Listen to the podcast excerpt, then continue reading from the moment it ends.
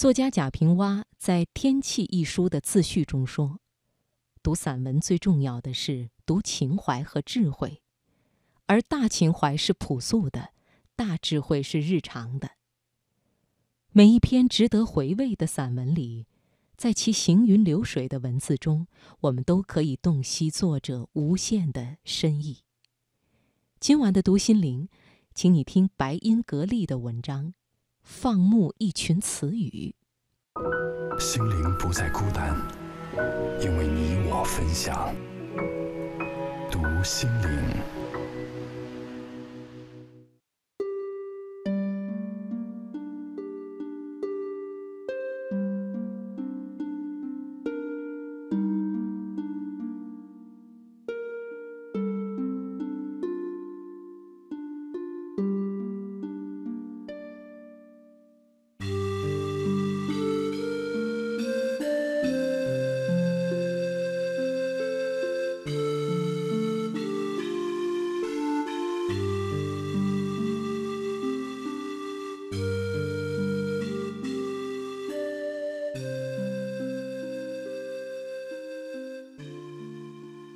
尘世行走，有什么样的情怀，就决定你能看到什么样的风景。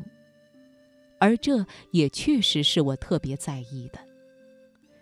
至于朴素至简与日常至淡，自然当是最稀有的情怀了。有没有大智慧，对身至其中的人而言，已经不重要了。想到这里，再想“天气”二字。是不是每个人都有自己的天气？是不是散文就是一个人的天气呢？好天气，心境趋优，走到哪里，随意看一束花，看风过树梢，听几串鸟鸣，听一声雪落，都是好风光。所以，不妨就从城市的边缘开始，从离你最近的一扇窗看去。要静气，也需凝神，终能看到远处的一片绿，那便是一篇散文的神韵。远远看去，随意爽直，清凉惹眼；近处再看，热情自似，高远深阔。远看是人生的风光，终其一生也要坦率峭拔；近看。是人生的善地，终其一生也要细腻温婉。如此，再到山间，最美的事，就是放牧一群雌鱼，任其化为风雨，染上十里荷红，三秋桂香；任其落字为根，生成清风明月，苍松怪石。任其游历无踪，自是水流云在，雨到风来。一个词，谱上山谱，就是一场清风曲。你听，溪边踏歌声，心中顿时清朗。你与一整座山，情如桃花潭水。一个词落在草间。就是一幅水墨诗画。你看，不着一笔，自是山抹闲云无墨画，林间疏雨有声诗。一个词借水而发，清润有烟霞气，看一眼可养心性，静浮虑。一个词披风而行，随意如云鸟远客。看一眼，可安心神，去浮躁。一个词站在山间，就站成野旷天低；一个词走在野花香里，就走成晴日暖风；一个词睡在风中，就睡成闲云野鹤。放牧一群词语。放牧的是世外异性，人生篇章，心中日月。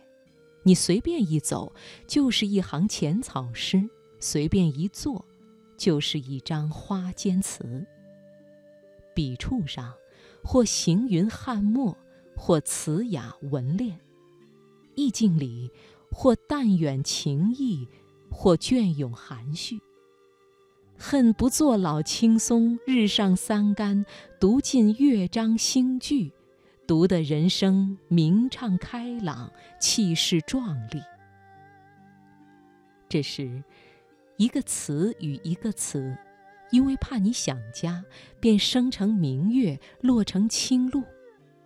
你看着那一群词语，读出一句“露从今夜白”，又一句“窗前明月光”。而思念如大雁，已从唇间起飞，寄回挂念。山间事，总有写不尽的篇章，无需纸和笔，随处行走就是诗。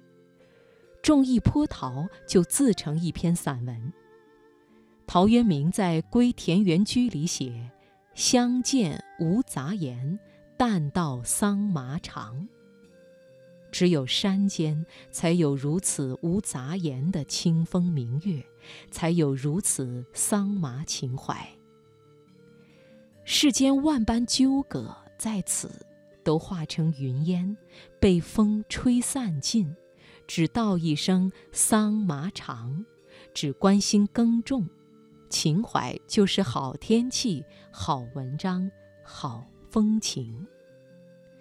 孟浩然在《过故人庄》里描写的田园喜庆场面，关心的也不过如此：开轩面场圃，把酒话桑麻。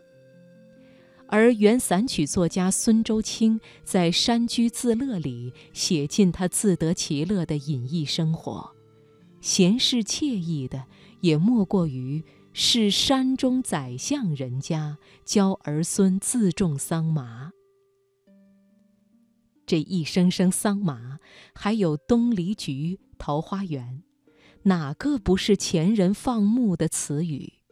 而今你能读到，只缘身在此山中。我曾写过“自敬仰默”四个字以自勉，现在想来，也许就是为了养出一群词语，只为了养出一份朴素情怀。一分日常智慧，为的也是有一天，当我走进一片山，不会因为虚度，望一山风松而自愧，听一山鸟鸣而自卑。到那时，我只需闭上眼，张开双臂，仰起头，放牧我心中一群群的词语，然后，一个词语一个词。因有简朴心愿，便手牵手排成篱笆；一个词与一个词，因有清澈意蕴，便肩挨肩组成窗扉；一个词与一个词，因有相惜心肠，便根盘根长成草木。藤蔓上篱架，明月挂木窗，鸟鸣戏枝头。这样的小院草舍，任我洗，任我住，任我或坐或卧，自成篇章。